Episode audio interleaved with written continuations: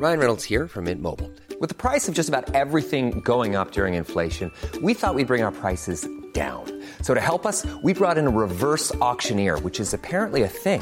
Mint Mobile unlimited premium wireless. Ready to get 30, 30, bit to get 30, bit to get 20, 20, 20, bit to get 20, 20, bit to get 15, 15, 15, 15 just 15 bucks a month. So, Give it a try at mintmobile.com slash switch. $45 upfront for three months plus taxes and fees. Promo for new customers for limited time. Unlimited more than 40 gigabytes per month. Slows. Full terms at mintmobile.com. Quality sleep is essential. That's why the Sleep Number Smart Bed is designed for your ever evolving sleep needs. Need a bed that's firmer or softer on either side? Helps you sleep at a comfortable temperature? Sleep Number Smart Beds let you individualize your comfort so you sleep better together. JD Power ranks Sleep Number number 1 in customer satisfaction with mattresses purchased in-store. And now save 40% on the Sleep Number limited edition Smart Bed for a limited time. For JD Power 2023 award information, visit jdpower.com/awards. Only at Sleep Number stores or sleepnumber.com. This is Paige, the co-host of Giggly Squad, and I want to tell you about a company that I've been loving, Olive and June. Olive and June gives you everything that you need for a salon quality manicure in one box. And if you break it down, it really comes out to $2 a manicure, which is absolutely insane. It's also so easy to get salon worthy nails at home with Olive and June. The difference between how your nails used to look when you did them yourself and now with the Manny system is a complete game changer. The best thing about Olive and June too is it's a quick dry. Dries in about one minute, lasts for five days, and full coverage in up to one to two coats. Visit oliveandjune.com slash perfectmani20 for 20% off your first system. That's oliveandjune.com slash perfectmani20 for 20% off your first system.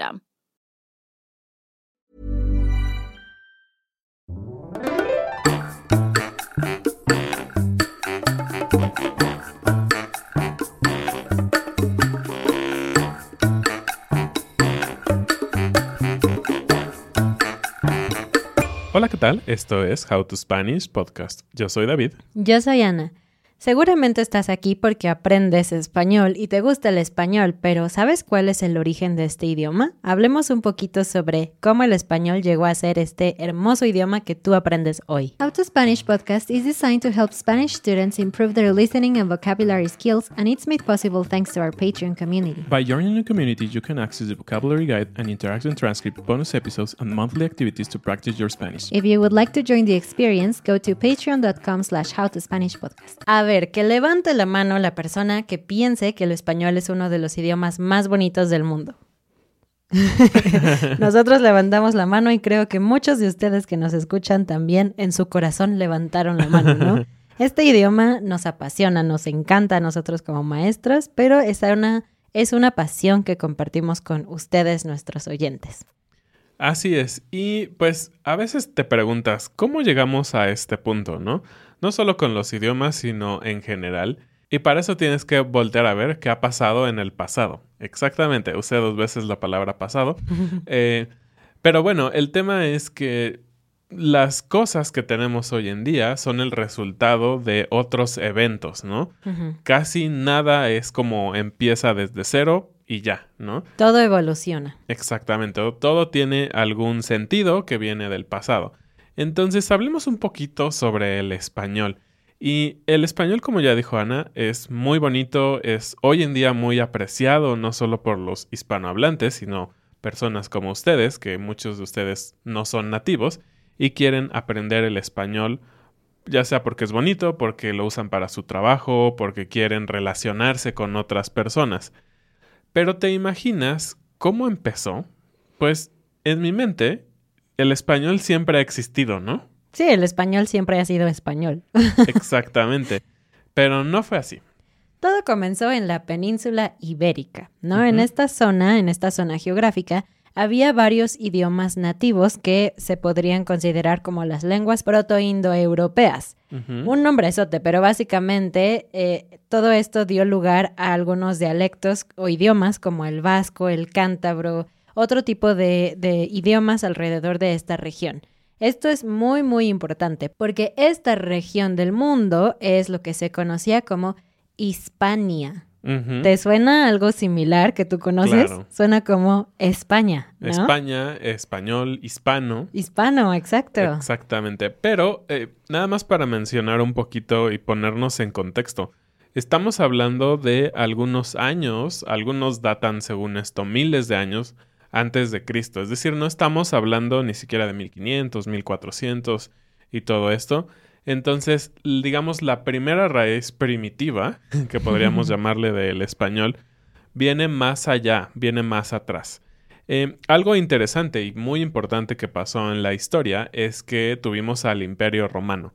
Y seguramente has escuchado que los romanos invadieron o conquistaron todo lo que ellos llamaban el mundo conocido, ¿no? Prácticamente todo lo que se conocía del mundo había algo de romanos y pues tuvo una influencia grandísima. Y no fue la excepción con la península ibérica, con Hispania, con estos grupos que no eran todavía España, no eran una nación, pero conquistaron esa área en el año 218 antes de Cristo. Ya nos acercamos un poquito más en la Sí, historia. Sí, sí. Y una característica de varios conquistadores, pero en especial del Imperio Romano, es que se imponía el idioma oficial también, ¿no? Claro, el en latín. este caso el latín, claro. Y seguramente si has estudiado un poquito, sabes que el latín es el origen de muchas lenguas romances actuales, como el español, el francés y el italiano. Así es. Y pues obviamente el latín, estando en Hispania, se mezcló con lo que ya existía, con los habitantes que ya tenían su propio idioma. También había celtas, íberos, que así se les llamaba también a los de la península ibérica. Y así fue como empezó a tomar un poquito de sabor esta mezcla de latín y algo más. Todavía no era español, todavía no podríamos llamarle español en ese momento. Era un preespañol. Ujú. Y bueno, el mundo antiguo está lleno de conquistas y conquistadores y una guerra tras otra y así. ¿no? Entonces, un lugar nunca pertenecía al mismo imperio por mucho tiempo. Y cuando fue cayendo el imperio romano, esta parte del mundo fue conquistada por los visigodos. Este era un grupo germánico que obviamente traía sus propias costumbres, sus propias palabras, y entonces lo que pasó fue que el latín que se hablaba en esta zona empezó a cambiar y se volvió lo que es el latín vulgar. Lo interesante de esto es que aquí es donde los historiadores dicen, ok, ok, esto ya era más o menos español, este realmente es el origen del español que conocemos hoy. Entonces, fíjate, fue una mezcla de los idiomas nativos de esta zona que se mezcló con el latín de los romanos, que después cambió al latín vulgar de un grupo germánico y que pronto se convirtió en nuestro español tan bonito. Y algo muy interesante de esto del latín vulgar. Eh, mm, vulgar hoy en día tiene el sentido de que es algo grosero, es algo eh, poco educado, De mal gusto. de mal gusto, pero el vulgo, el, el origen de esta palabra eh, para los romanos y para los griegos, tenía que ver con la gente. El pueblo. El pueblo no exactamente tiene que ver con que eran eh, groseros o, o era algo indeseable, pero la realidad es que en estas sociedades había gente muy educada. Estamos hablando de Sócrates y todos estos personajes que, aun si tú los lees en español, es como, ¿qué están diciendo? Eran como unos niveles de educación muy avanzados, pero era un grupo élite. Muchísima de la gente que hablaba el latín no hablaba a ese nivel porque no eran tan educados. Entonces había como dos niveles de latín y esto mismo se fue propagando con todos estos pueblos que ellos conquistaron, como fue el caso de los visigodos. Entonces, vulgo tiene que ver no con ser grosero, sino con el español, o más bien el latín, que hablaba la mayoría de la gente. Te voy a decir unas palabras en español. Es una prueba, a ver si las conoces, pero también quiero preguntarte si sabes el origen de estas palabras. Azúcar, almohada, alcoba. Mm, interesantes. Suenan de español, pero con un toque, con un twist diferente, ¿no? Estas palabras vienen también del árabe. Hay muchas, muchas palabras que compartimos en, en cuanto a la raíz en el español y el árabe. Y tú dirías, pues, ¿por qué no? O sea, somos como pueblos lejanos, no tenemos tantas coincidencias, etcétera, pero hay, en algún otro episodio lo mencionamos, como cuatro mil palabras del árabe introducidas al español. Entonces, este momento de la historia es donde sucedió esta mezcla tan importante. Así es. Entonces, nos habíamos quedado en el siglo V cuando llegaron estos personajes germánicos y pues ya se convirtió un poquito en lo que hoy es el español. Tres siglos después, España no salía de una y entraba en otra, los conquistaron los moros, los musulmanes. Y entonces el Islam tuvo más fuerza no solo en Oriente Medio, sino en todos estos lugares en donde estaban conquistando, y los árabes que pusieron sus ojos en España decidieron llevar con ellos pues toda la cultura, parte de su lenguaje y fue así como lo que acaba de decir Ana, se mezclaron muchas palabras del árabe en el español. Algo muy interesante es que la cultura árabe, no solo el idioma, se quedó muy impregnada en, en España, ¿no? Nosotros no hemos visitado, pero si ustedes tienen la oportunidad de ir o incluso de buscar imágenes en Google de Granada. Esta es una ciudad en donde se puede ver la hermosísima influencia de arquitectura árabe. Y cuando te digo que hay como cuatro mil palabras que vienen del árabe, tú dirías, bueno, a lo mejor si yo hablo español, un árabe me entiende, o si él habla su idioma, yo lo puedo entender. Un poquito como el portugués o el italiano, ¿no? Que suena similar y medio nos podemos entender. Pues no, y una de las razones, además de que son idiomas muy diferentes, aunque comparten algunas palabras, es que pasó algo bien chistoso. Las palabras árabes que llegaron al español perdieron su pronunciación en el árabe. Es decir, que no hubo modificaciones en nuestras vocales en español, las consonantes, nada. Realmente se adaptaron completamente a la forma en la que pronunciamos el español y bueno, aunque claramente vienen de allá, no se pronuncian igual. La palabra azúcar suena diferente en árabe, aunque es un poquito similar. Entonces es interesante y creo que esa es parte de la razón por la que no nos podemos entender. Sí, esto, este tema es bastante extraño porque en la mayoría de donde hay mezclas culturales, se mantienen los fonemas, ¿no? Los sonidos. Sí, como cuando dices influencer en español, es una palabra de inglés, pero toma la fonología de este idioma. Exactamente. Y de hecho los historiadores y los lingüistas les parece bastante extraño que no se mantuvieron estas pronunciaciones originales, sino que el español hizo su propia adaptación de esas palabras y tienen un sonido muy en español, aunque ahora que lo estudias un poquito puedes entender que tienen por ahí alguna influencia árabe, pero no el sonido como tal. Hagamos una pausa de toda esta historia y que se está poniendo muy interesante para simplemente apreciar que en español tenemos muchos acentos diferentes, ¿no? Está el mexicano, el de Colombia, el de Chile, que me gusta mucho, el de Argentina, el de España. Cada uno tiene su propio sabor, sus propias palabras, su propia historia de su país. Y bueno, yo creo que tú como estudiante, algo genial que puedes hacer es tener acceso a personas de diferentes partes del mundo que hablan español para enriquecer eso, ¿no? Conocer más de cómo habla la gente, de los sonidos que utiliza y todo eso. Y una buena manera es hablar con profesores o tutores de estos países, porque vas a tener los dos beneficios en uno. Vas a escuchar acentos diferentes, pero de alguien que sabe español, que sabe explicar español y que te puede ayudar a mejorar. Así es, y como siempre les recomendamos Languatalk. Utilizar esta plataforma te puede abrir las puertas para mejorar tu español.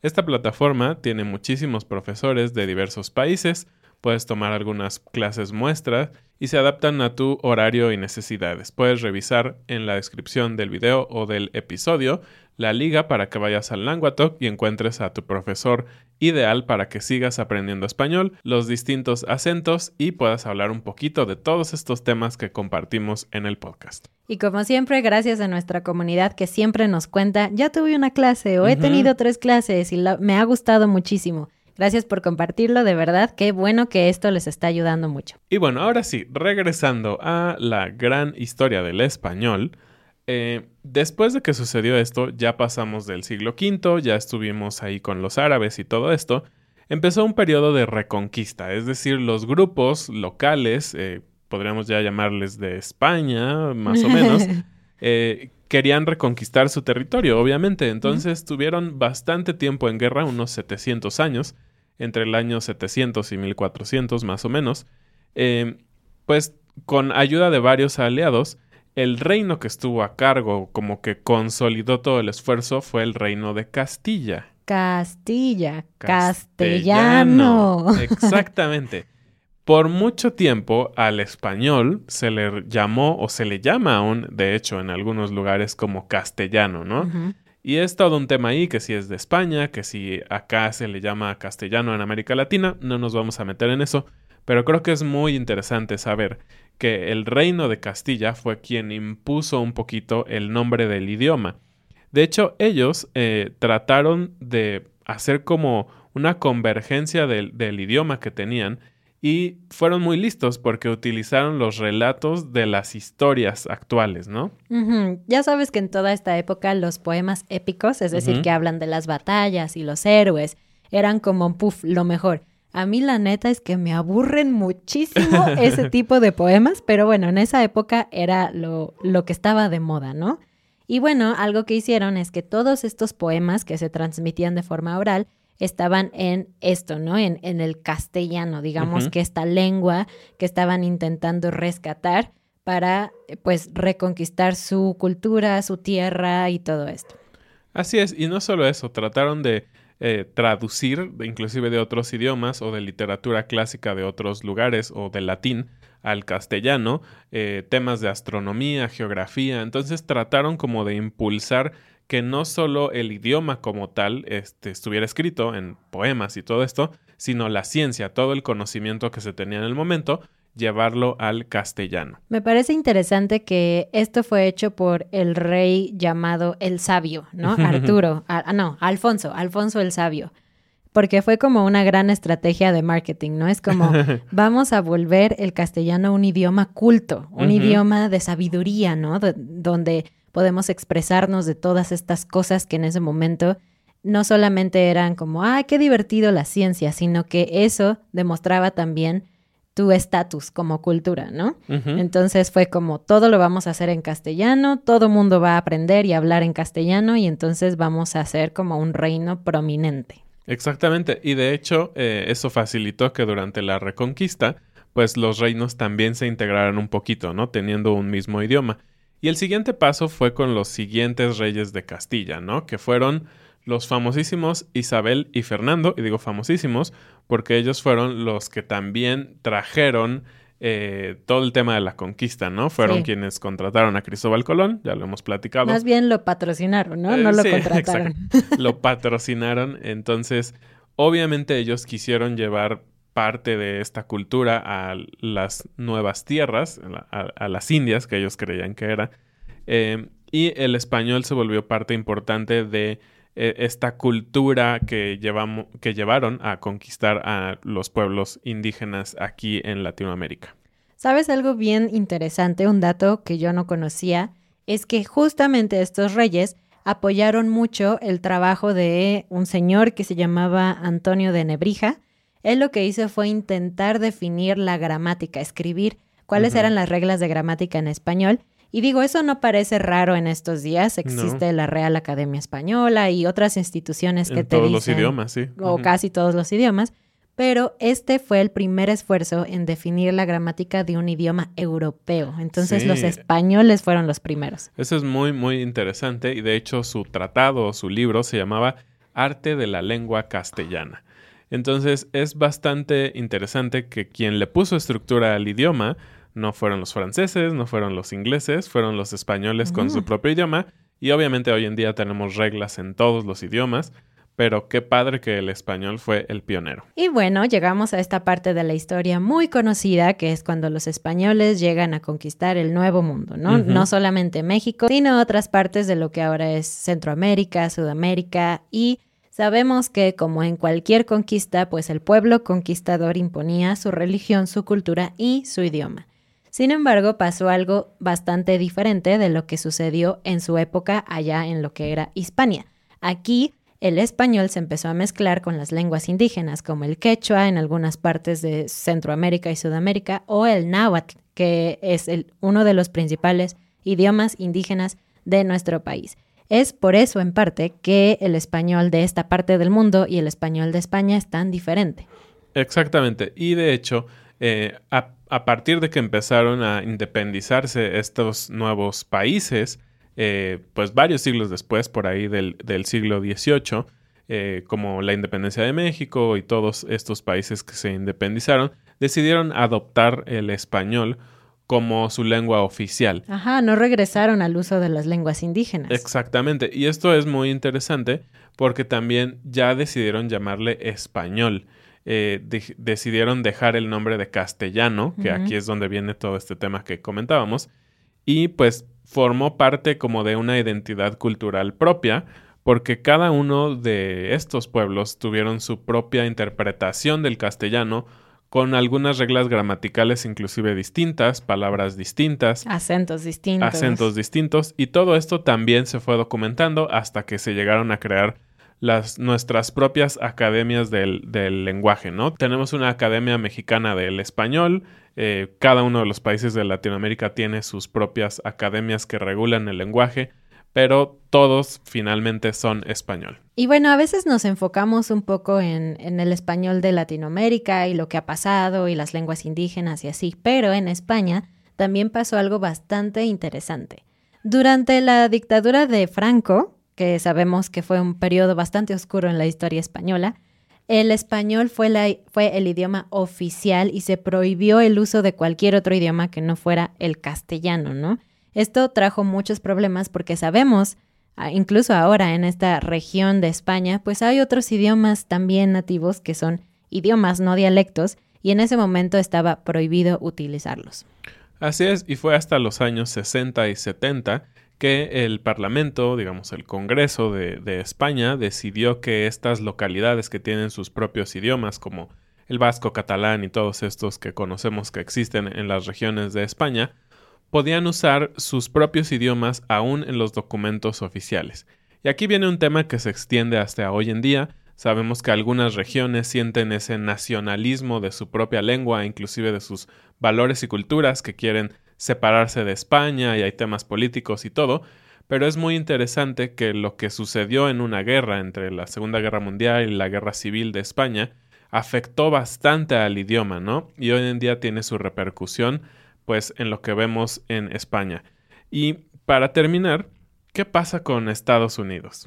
Estados Unidos sabemos que su idioma oficial es el inglés, pero hace mucho tiempo eh, muchos españoles llegaron a Florida también y a otras regiones. Recuerden que eh, una parte del territorio, del actual territorio de Estados Unidos, era de México. Y bueno, todo el tema de español y usar español en Estados Unidos ha tenido una historia muy larga, complicada, pero incluso ahora sabemos que hay muchas páginas del gobierno oficiales en donde se, está, se deja la información en español y en inglés.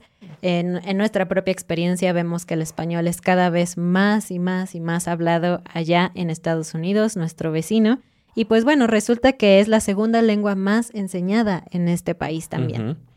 Algo interesante es que en el Estado Libre Asociado de Puerto Rico, que es una figura que yo no entiendo, pero seguramente ustedes sí, el español se mantiene como la lengua oficial. Es decir, aunque son parte más o menos de Estados Unidos, ahí no se impone el inglés como la lengua oficial.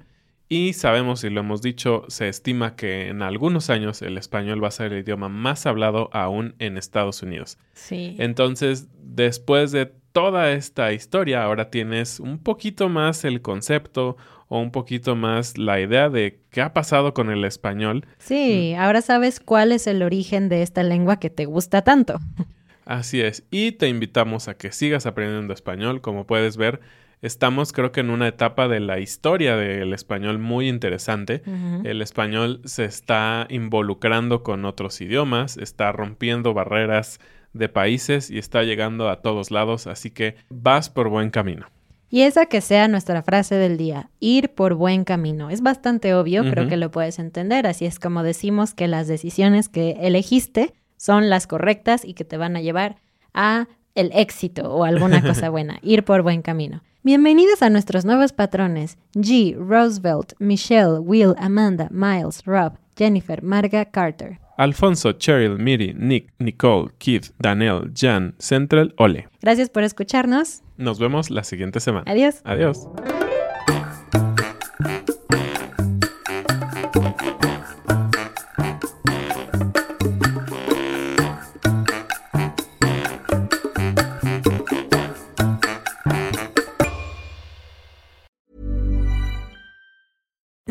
Being a little extra can be a bit much, but when it comes to healthcare, it pays to be extra.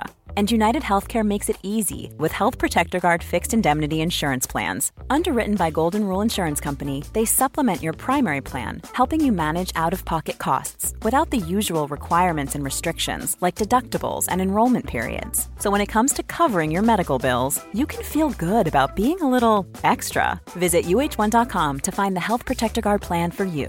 Mom deserves the best, and there's no better place to shop for Mother's Day than Whole Foods Market. They're your destination for unbeatable savings, from premium gifts to show-stopping flowers and irresistible desserts. Start by saving 33% with Prime on all body care and candles. Then get a 15-stem bunch of tulips for just $9.99 each with Prime. Round out Mom's menu with festive rosé, irresistible berry chantilly cake, and more special treats. Come celebrate Mother's Day at Whole Foods Market